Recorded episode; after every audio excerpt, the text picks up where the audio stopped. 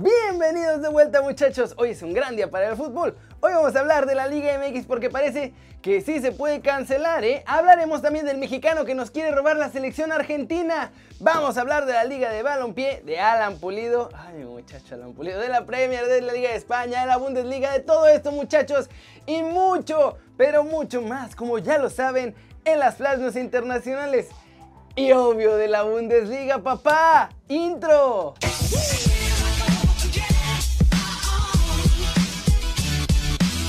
Arranquemos con una nota al estilo de desde la redacción de Kerry que va a ser un nuevo tipo de videos en el canal que tengo ganas de hacer y vamos a hablar de mi muchacho Alan el Chavito bien pulido.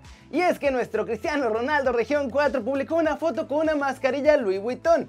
También Rodolfo Pizarro, porque obvio, los dos son chavitos bien que se visten súper a la moda y todo eso, ¿no? Pero bueno, después de poner sus fotos les llovieron críticas por todos lados por andar presumiendo esto en medio de la pandemia, ¿no? Les dijeron de todo, desde nacos hasta tontos y todo lo que se puedan imaginar y que no puedo decir en el canal. La cosa es que nuestro chavo pulido agarró y le respondió a la banda que esencialmente no se preocupen por lo que él tiene y que se preocupen más por lo que a ellos mismos les hace falta.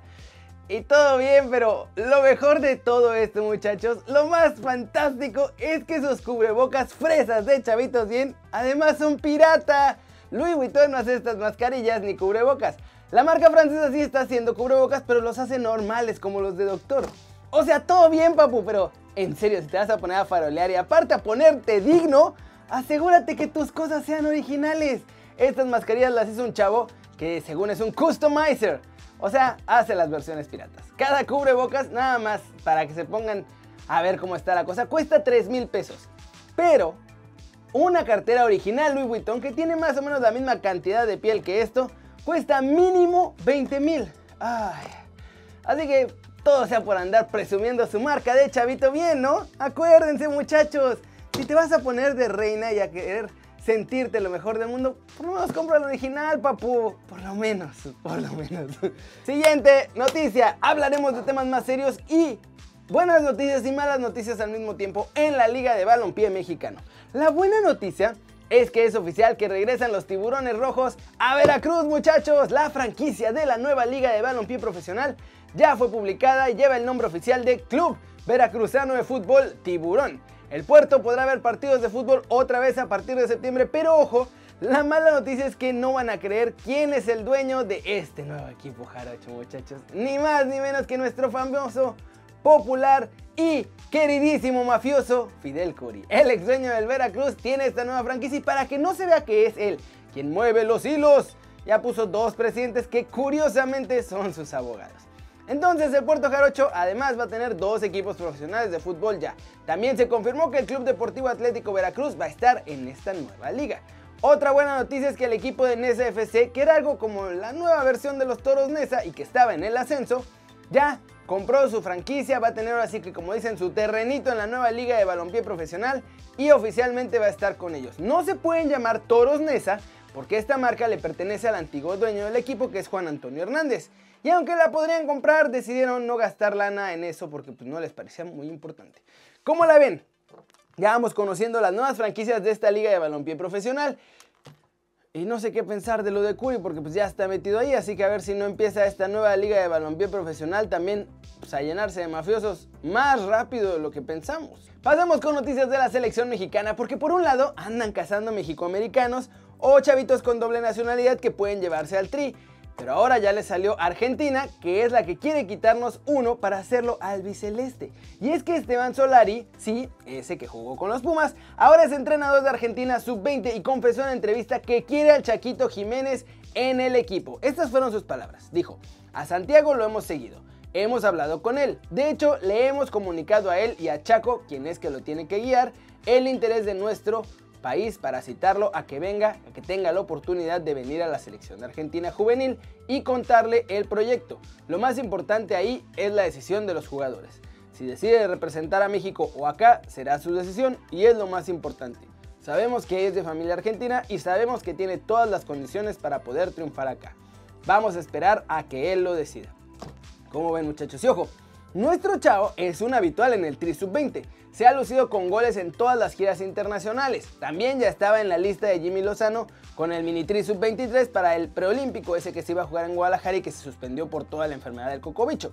Y bueno, es uno de los chavitos que más proyección tienen en Holanda, donde dejó impactados a gente del PSV y del Ajax y que lo tienen bajo la lupa porque precisamente en una gira con el Tri jugó cañón contra Holanda y ahí es donde lo empezaron a seguir.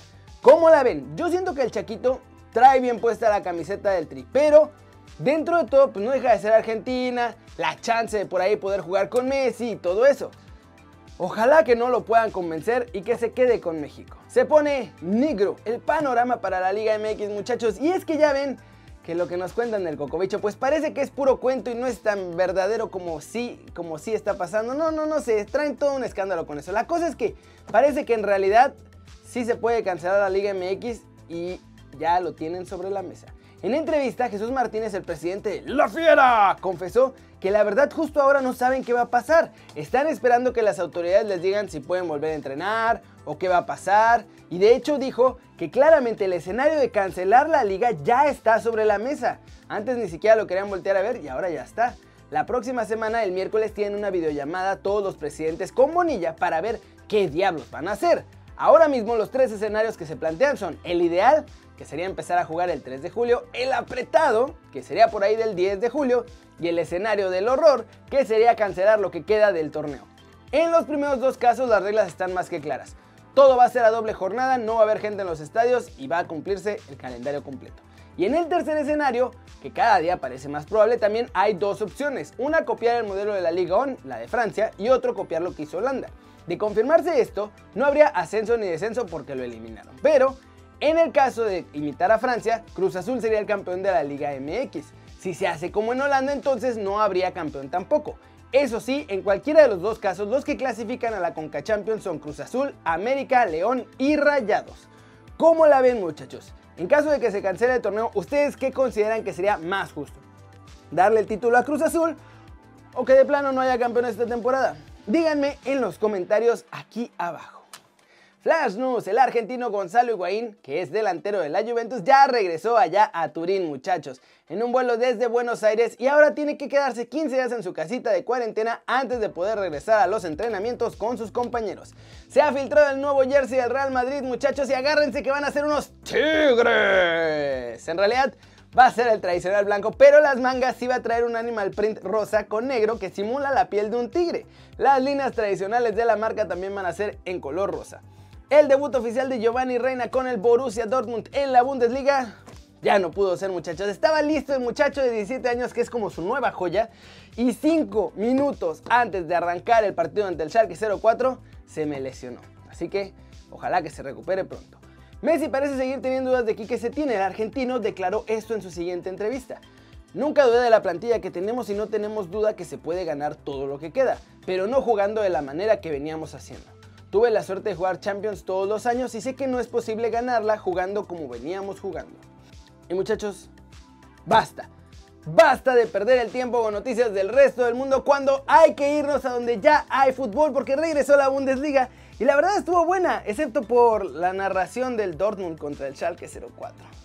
El Borussia Dortmund precisamente arrasó al Schalke 04. Tuvieron un baile tranquilo. Erling Haaland hizo lo que quiso, jugó como si nunca hubiera habido parón. Torgan Hazard y Rafael Guerreiro también jugaron súper bien y marcaron, dejaron el marcador 4-0 en favor de los amarillos. Lo único que todo México criticó de este juego fue la narración de Fox Sports, porque la verdad es que a nadie le gusta lo que hace Marion Reimers.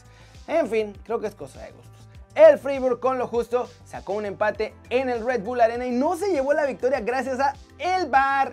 Eso sí, con ese empate a uno dejan al RB Leipzig cada vez más lejos de la cima, muchachos. El Augsburgo tampoco pudo en su casa contra el Wolfsburg. Esto en un partido que terminó 2-1. La verdad es que el partido iba bastante parejo y fue hasta el final al 91 cuando el Wolfsburg se pudo robar los tres puntitos gracias a un gol de Ginzek que fue el que dio el triunfo. Fortuna Düsseldorf y el Paderborn dieron el duelo más flojito de toda la jornada. Muchachos empataron sin goles y la verdad es que no estuvo bueno. Hertha Berlín le puso un baile al Hoffenheim, muchachos, en el Rhein-Neckar Arena 3 a 0. Las anotaciones de este partido fueron de Ako Pugma, con gol en propia muerta, Ibisevic y Mateus Cuña.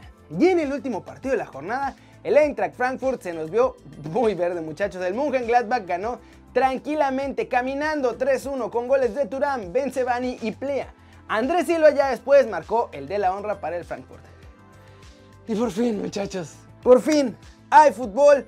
Así queda la cima de la Bundesliga. Bayern es primero con 55 puntos, el Dortmund queda segundo con 54, el Mönchengladbach es tercero con 52 unidades, el Leipzig se quedó ahí atorado, como les digo, cuarto con 51 puntos y en el quinto lugar está el Leverkusen que juega mañana y tiene 50 puntitos, gordito.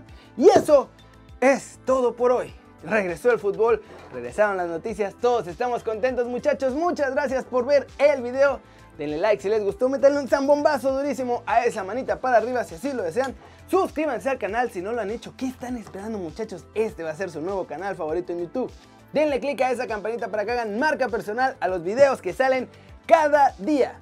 Yo soy Kerry Ruiz muchachos y ya lo saben, siempre es un placer ver sus caras sonrientes, sanas y bien informadas. Y, y, y, aquí nos vemos mañana. Chao, chao.